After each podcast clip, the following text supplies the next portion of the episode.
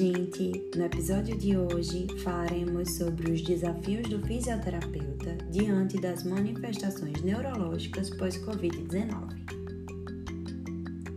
A Covid-19 se manifesta principalmente como doença respiratória e é ocasionalmente acompanhada de manifestações gastrointestinais e musculoesqueléticas. Um estudo retrospectivo na China, envolvendo mais de 200 participantes, revelou que um subconjunto de pacientes com Covid-19 apresentou sintomas neurológicos. Estes incluíram consciência prejudicada, doença cerebrovascular aguda e sintomas musculoesqueléticos, sugerindo o envolvimento dos sistemas nervosos central e periférico. Os sintomas observados eram mais comuns em pacientes que sofriam da doença em sua forma grave. Outro estudo do mesmo grupo relatou que a infecção por Covid-19 foi seguida por doença cerebrovascular em 13 pacientes, incluindo acidente vascular cerebral isquêmico, trombose do seio venoso cerebral e hemorragia cerebral. Na Europa, a expansão da infecção da Covid-19 destacou uma apresentação atípica da doença, pacientes com disfunções olfativas e gustativas, caracterizando precisamente o envolvimento do sistema nervoso periférico. Embora as manifestações neurológicas da Covid-19 ainda estão sendo estudadas adequadamente, é altamente provável que alguns desses pacientes, particularmente aqueles que sofrem da forma grave da doença, tenham envolvimento do sistema nervoso central e manifestações neurológicas, como citado anteriormente. A documentação precisa e direcionada dos sintomas neurológicos, clínica detalhada, investigações neurológicas e eletrofisiológicas dos pacientes, tentativas de isolar SARS-CoV-2 do líquido cefalorraquidiano e autópsias das vítimas de Covid-19 podem esclarecer o papel desempenhado por esse vírus nas disfunções neurológicas. Isso traz desafios para a reabilitação desses pacientes pós-Covid, sendo colocado como manifestação neurológica mais evidente da Covid-19 e devido aos seus fatores de risco clássicos, o AVC se constitui em um aumento no número de pacientes procurando serviços de fisioterapia, já que novos eventos de AVC não deixaram de acontecer e continuam sendo a maior causa de incapacidade funcional. Trata-se de pessoas que têm como consequência comprometimento em seu tônus e força muscular, coordenação, marcha e na realização de atividades de vida diária.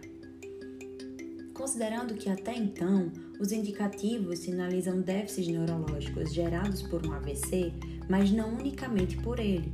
Em casos mais graves de Covid, a reabilitação precisa de maior dedicação, frequência e de uma fisioterapia especializada e individualizada.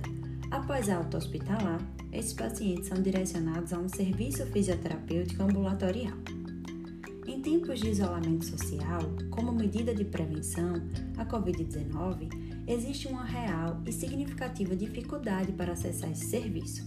Paralelamente, o paciente em questão se configura como grupo de risco, tendo de poupar-se sistematicamente de contatos com terceiros. O seu retorno à funcionalidade põe-se em evidência. Comprometimentos como AVC e polineuropatias após tempo prolongado em unidade de terapia intensiva, são condições ímpares para um suporte da fisioterapia neurofuncional. Diante dos casos clínicos de déficits neurológicos, sendo indispensável a atuação do fisioterapeuta, a qual se deve ser realizada em ambiente domiciliar ou ambulatorial, com o profissional tomando todas as medidas cabíveis de proteção individual e do paciente. A fisioterapia neurofuncional teve um outro desafio bastante relevante: suprir as necessidades dos pacientes que estavam em acompanhamento fisioterapêutico antes desse quadro de pandemia se revelar. Condições de saúde neurodegenerativas, progressivas ou mesmo repentinas, como as que causam traumas ao sistema nervoso, ressaltam a necessidade de continuidade fisioterapêutica para que a funcionalidade seja alcançada. Ao interromper o tratamento, as perdas e retrocessos na evolução do paciente se evidenciam. A capacidade de marcha pode ser perdida, a espasticidade exacerbada, a fraqueza muscular piorada e as atividades funcionais limitadas, refletindo negativamente no cotidiano e qualidade de vida do paciente. Então, conclui-se que um novo espectro de acompanhamento clínico especializado desses pacientes é despertado para os profissionais da fisioterapia neurofuncional.